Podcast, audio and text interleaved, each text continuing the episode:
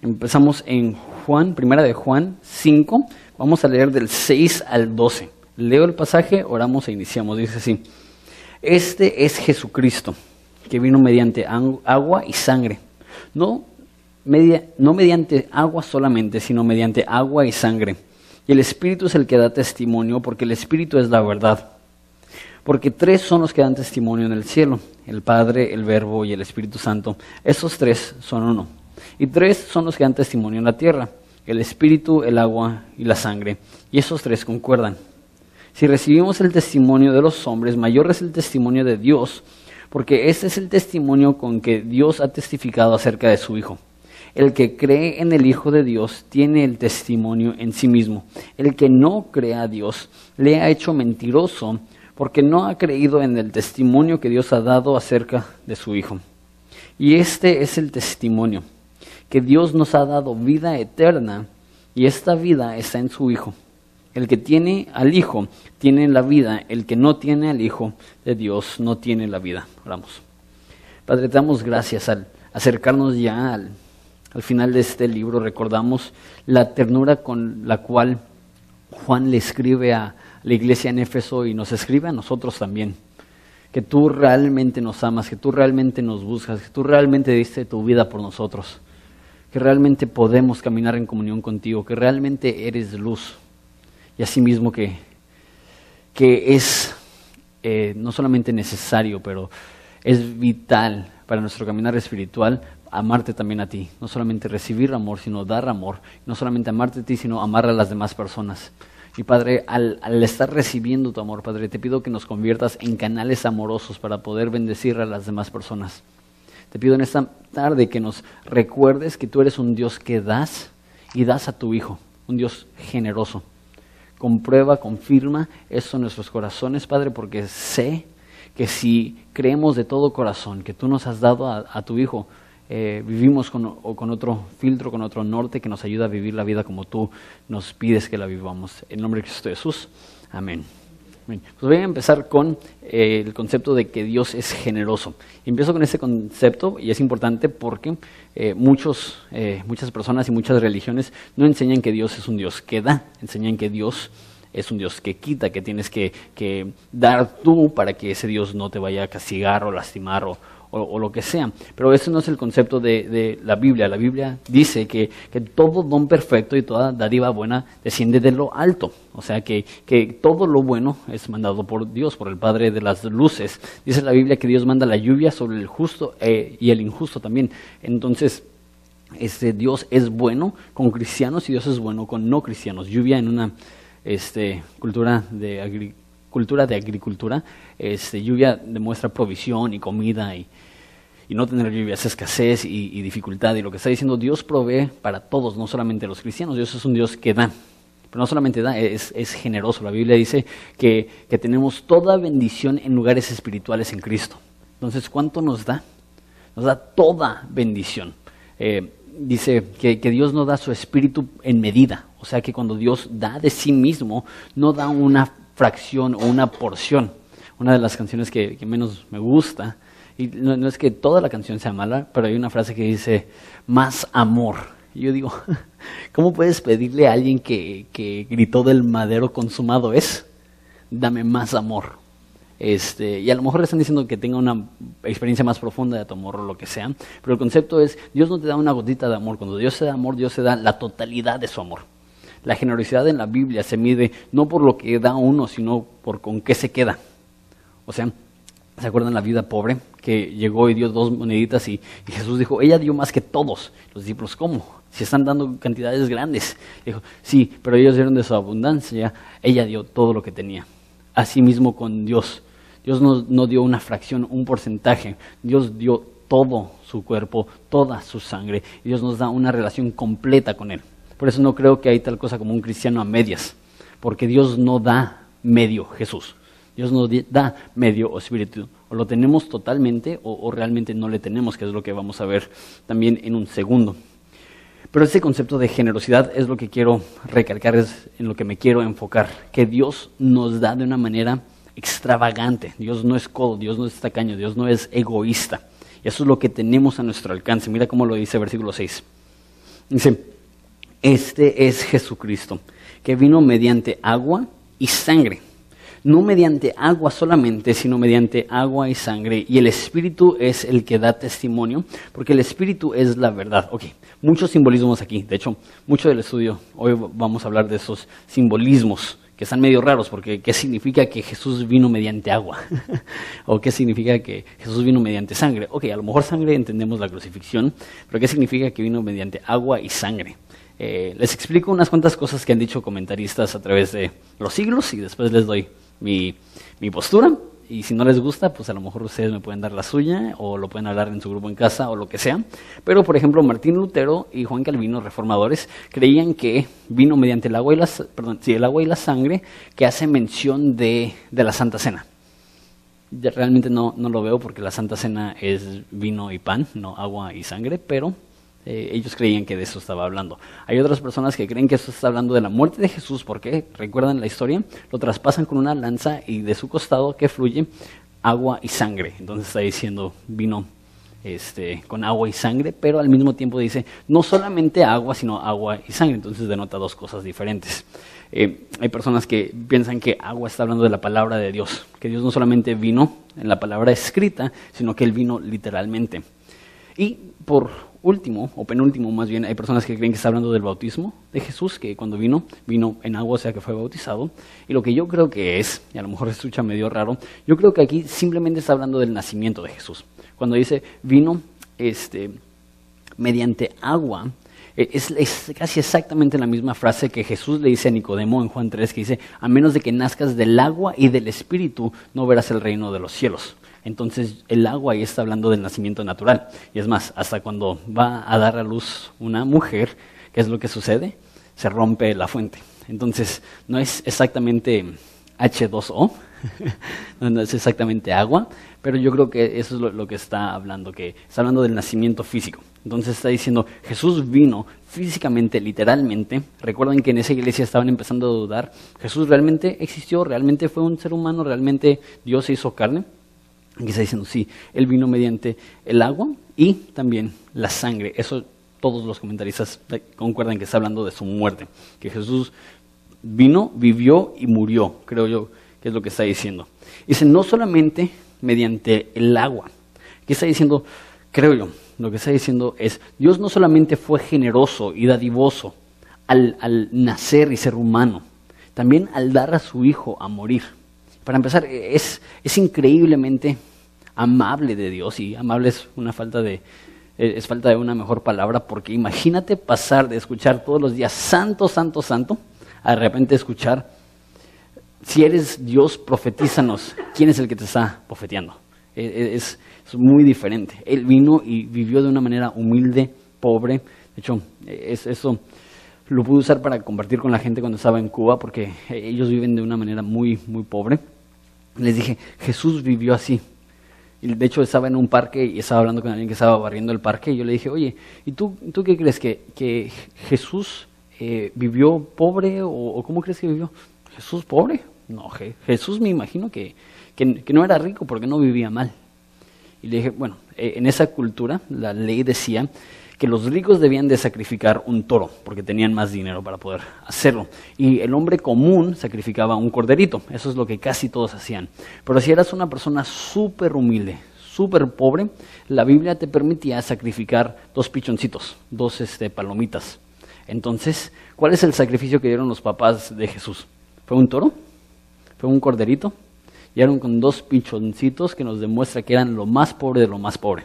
Y lo más pobre de lo más pobre hace dos mil años es mucho más difícil de, lo que nos podríamos imaginar. Imagínate, Dios, Dios el creador del universo, se humilló y vivió como el más humilde de este mundo. Eso es extraordinario. Eh, nosotros tenemos a nuestros hijos y, y, decimos, no, yo lo quiero mandar a la mejor escuela, o yo quiero vivir en la mejor colonia, o yo quiero que él tenga las mejores cosas. Si no fue con Dios. Él lo mandó, nació en un pesebre, eh, y, de hecho, eh, en esa cultura era una cultura de, y ya me estoy desviando un poquito, pero en esa cultura era una cultura de honor. Y hay una historia donde dicen, si, si tienes personas en tu casa y llega alguien de honor, que no quitas a la persona y lo pones ahí en la mesa. O sea, que si José y María hubieran tenido una pizca de prominencia, al llegar a Belén hubieran dicho, ¿sabes qué? Perdón, es que acaban de llegar unas personas, vienen de lejos y, son importantes, por favor, ¿les puedes ceder tu, cama? No, ¿qué, es lo que dijeron? Con los animales. Ese es el... Eh, probablemente la familia de Jesús hubiera sido como tú y yo vemos a lo mejor a un te por ocho o alguien así como que entrar a mi casa, no, no, no. Eh, y esa era la familia de Jesús. Entonces tenemos que recordar eso, que, que, Dios nos ama tanto, que Él dejó su trono y vivió como una persona súper humilde. Pero no solamente agua, no solamente era humano, no solamente era humilde, dice su sangre. Que él, dio su vida, que Él fue sacrificado, que Él fue inmolado. Todo eso nos demuestra y nos recuerda que, Dios se dio de sí mismo. Lo que dice el versículo 11 eh, cuando dice Dios nos ha dado su Hijo y esta vida, perdón, Dios nos ha dado la vida eterna, esa vida está en su Hijo, que Dios tiene en su naturaleza dar. Ok, entonces ya establece esto, el siguiente versículo, versículo 7, y aquí otra vez nos vamos a desviar un poquito, pero esa vez va a ser a propósito. dice, porque tres son los que dan testimonio en el cielo, el Padre, el Verbo y el Espíritu, y estos tres son uno. Okay. ¿Hay alguien aquí, a, lo mejor no sabes qué, versión de la Biblia tienes, pero hay alguien aquí que tenga la NTV o, la nueva versión internacional o una versión que no sea la Reina Valera? ¿Alguien? Es interesante. El, versículo 7 no está en muchas de las traducciones. Este, en, la, la, NBI no está, en la NTV no está la nueva traducción viviente, nueva versión internacional, pero sí está en la Reina Valera. Entonces, si ves esto, y te das cuenta, pues sí, sí surge una pregunta. ¿Por qué en la Reina Valera eh, no lo tienes? ¿Por qué en la Reina Valera sí lo tiene y por qué en otras traducciones no lo tiene? Entonces, este, te, hablo de unas cuantas cosas. Y te digo por qué es importante esto. Ese versículo 7 se escucha como el versículo perfecto para explicar la Trinidad, ¿no? Porque son tres los que dan testimonio, el Padre, el Verbo, que ya vimos que es Jesús, y el Espíritu Santo. Esos tres son uno. Y lo que sucede es que ves ese versículo y dices, órale, ya tengo un versículo para explicar la Trinidad. Y vas con tu amigo testigo de Jehová. Y dices, mira, tú que dices que no existe una Trinidad, lee esto conmigo. El Padre, el Verbo, el Espíritu Santo, estos tres son uno. No que no. ¿Cuál es el problema?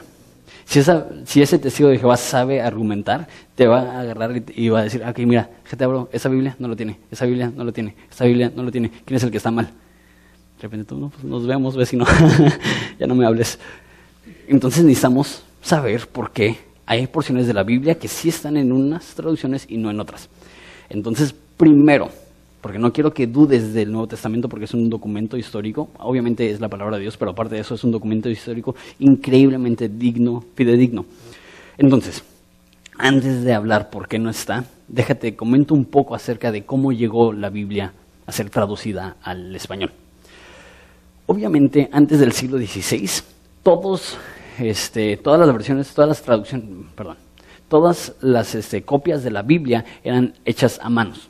Obviamente no tenían imprentas, no tenían nada de eso, y por eso se llaman manuscritos, porque son mano, de mano, escritos, escritos literalmente a mano.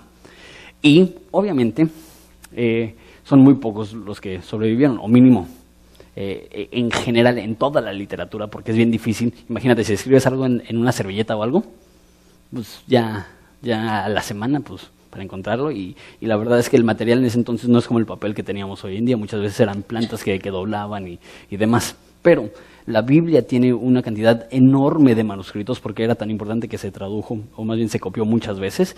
Y tenemos 5.500 este, eh, copias hechas a mano del Nuevo Testamento, 5.500.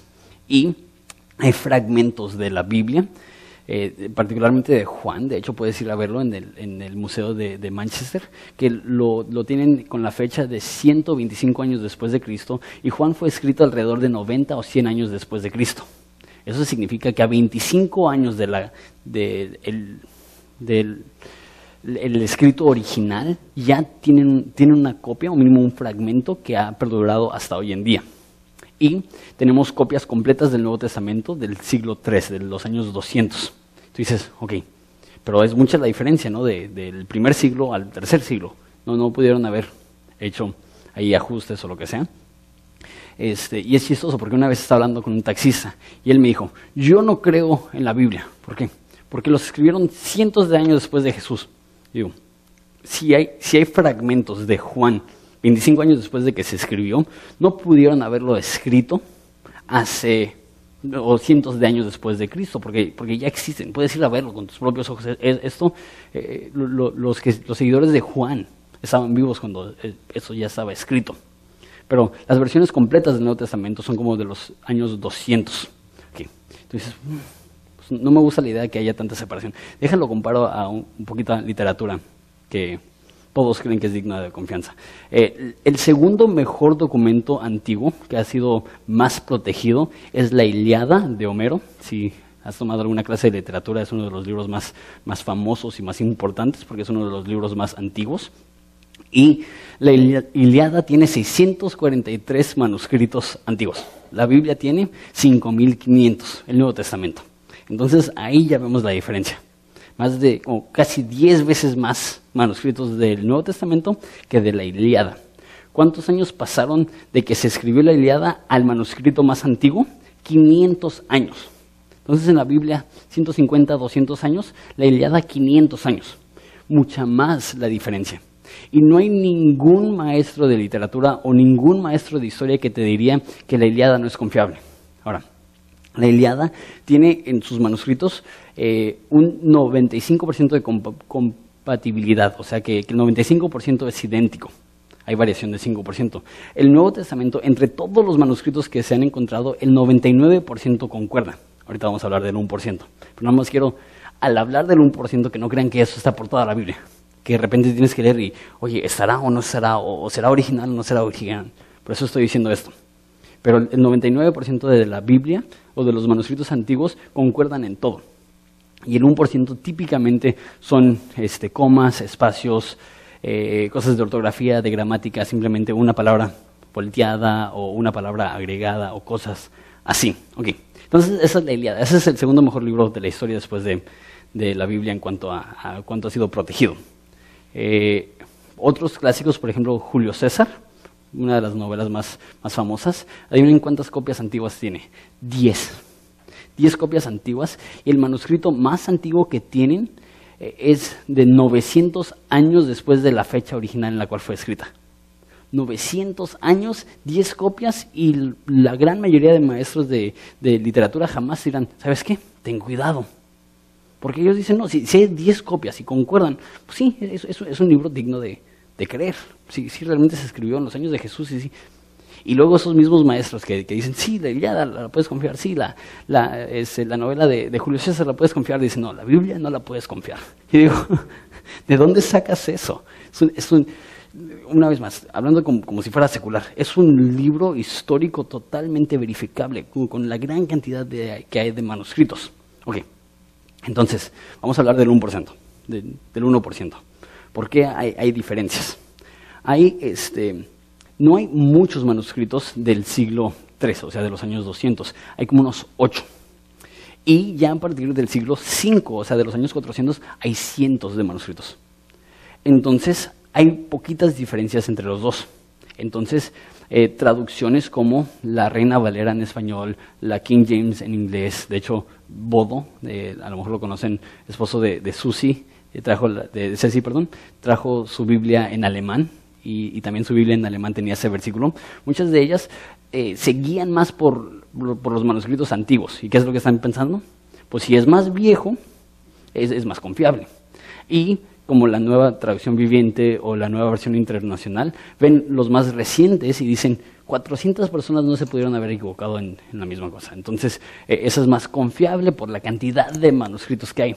Y ese es el debate y, por eso necesitas a lo mejor leer poquito al, escoger tu traducción, a lo mejor, a lo mejor no te importa y dices, no, pues, pues no me voy a morir por un por ciento de, variables. Y la verdad es que cualquier Biblia que agarres hoy en día en el español, la gran mayoría, eh, son, traducciones muy buenas. Pero en, en esta ocasión, los como tres o cuatro manuscritos antiguos lo tienen, pero ninguno de los manuscritos más, este, más recientes lo tienen. Entonces, eh, lo que decidieron hacer los de la Reina Valera es agregarlo y decir, ok, aunque solamente son pocos los manuscritos que lo tienen, vamos a ponerlo como si fuera. De hecho, la mayoría de Biblias tienen o, viene en letra cursiva o tiene una estrellita con, una, con un pie de, este, de hoja, de página, que dice, eh, eso solamente se encuentra en algunos manuscritos. Entonces, es su forma de, avisarte, hey, eso a lo mejor no estuvo en el, en el, este, en el, en el, escrito original. Yo no creo que el versículo 7 estaba fue escrito por Juan. Simplemente no eh, está en muy poquitos manuscritos y, sí realmente creo que si hay 5.500 eh, manuscritos y solamente 4 o 5 lo tenían, pues yo digo, eh, dudo mucho que, realmente lo haya escrito Juan. Lo más probable y lo que creen la mayoría de personas es que alguien cuando estaba copiando leyó el versículo 5, perdón, el versículo 8, dijo, tres son los que dan testimonio en la tierra, el espíritu, el agua y la sangre, y esos tres concuerdan. Y leyó eso y dijo, órale, Tres que concuerdan. Eso me recuerda a, la Trinidad. Y puso, son tres los que dan testimonio en el cielo, el Padre, el Hijo y el Espíritu Santo. Y lo puso en una anotación. Y unas cuantas personas copiaron eso, lo agregaron y por eso tenemos este versículo aquí. Ahora, ahora qué hacemos con este versículo? Porque si no lo escribió Juan y, no es la, Biblia inspirada, que debemos de tener miedo, no. Eh, eh, cosas como estas suceden muy pocas veces, muy pocas veces en toda la Biblia. Pero déjate digo eso, aunque no lo haya escrito Juan, me gusta. Me gusta que esté en la Biblia. ¿Por qué? Porque nos ayuda a ver que los primeros cristianos creían en la Trinidad. Los testigos de Jehová te dirán que la Trinidad fue un concepto que fue inventado cientos de años después de Jesús.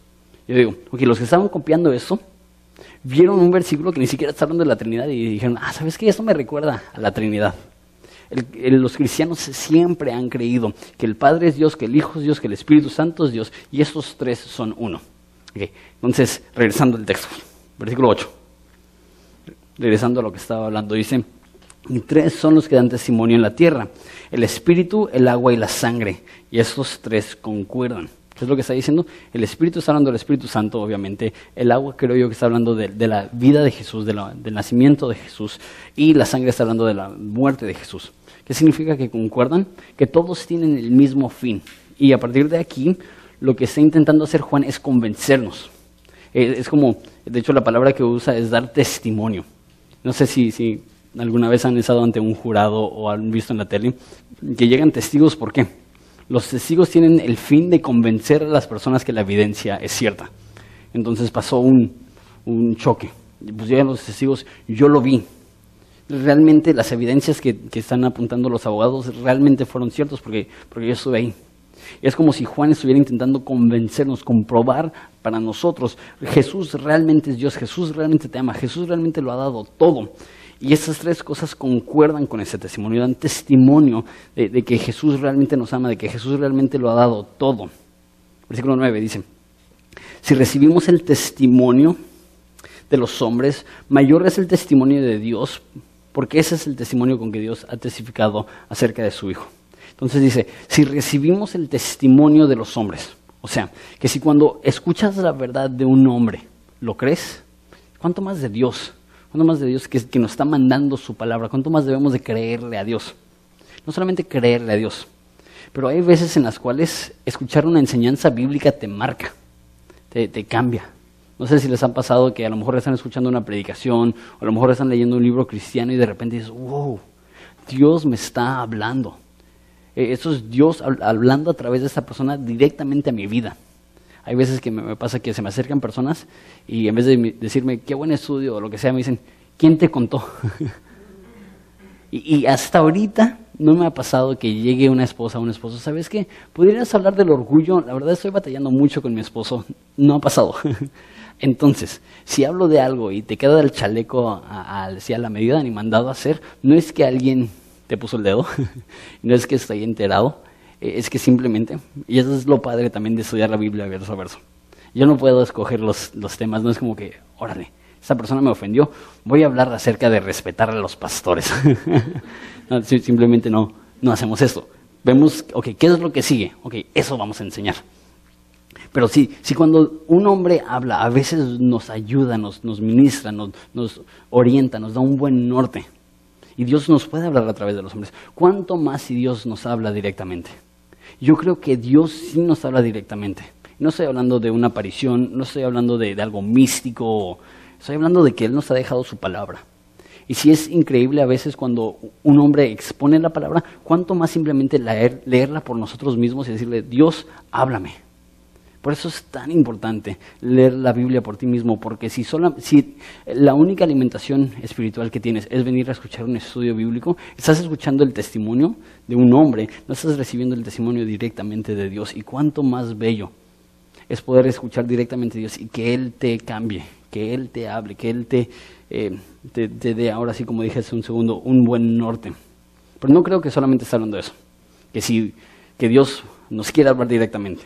La palabra ahí, testimonio, dice, eh, si recibimos el testimonio de los hombres, la palabra ahí en griego es marterios, de donde proviene la palabra en español mártir. Entonces, lo que posiblemente está diciendo también es, si cuando muere una persona por su fe decimos, wow, mira cuánto amaba a Dios. Y esa es una cultura que veía mártires. No es como hoy en día, yo no tengo ningún conocido que lo han matado por su fe. Conozco personas que han sido golpeados o encarcelados, pero nadie que, que, ningún amigo personal. Y dudo que, ustedes también, simplemente no es común en México que alguien pierda su vida este, por la fe. Mínimo ahorita no, hace 50, 60 años era un poquito más común. Pero para ellos no. Ya, ya para ese entonces ya murió César Nerón, ya pasó toda esa persecución de la iglesia. Ellos hubieran conocido, ah, sí, un mártir como mi tío o como mi primo o como mi hermano que, que mataron los romanos por ser cristiano. Entonces, muere un mártir y ¿qué es lo que dices? Esta persona amaba a Dios, fue fiel hasta la muerte. ¿Cuánto más que Jesús haya sido asesinado? Si cuando vemos a un hombre que muere por su fe y decimos, wow, mira cómo amaba a Dios, ¿cuánto más debemos de ver que Dios murió por la humanidad y decir, wow, Él ama a la humanidad? Jesús en Apocalipsis, escribiéndole a una iglesia, les dice, sean fieles hasta la muerte. Y al principio de la de la carta dice que yo soy el que vencí la muerte.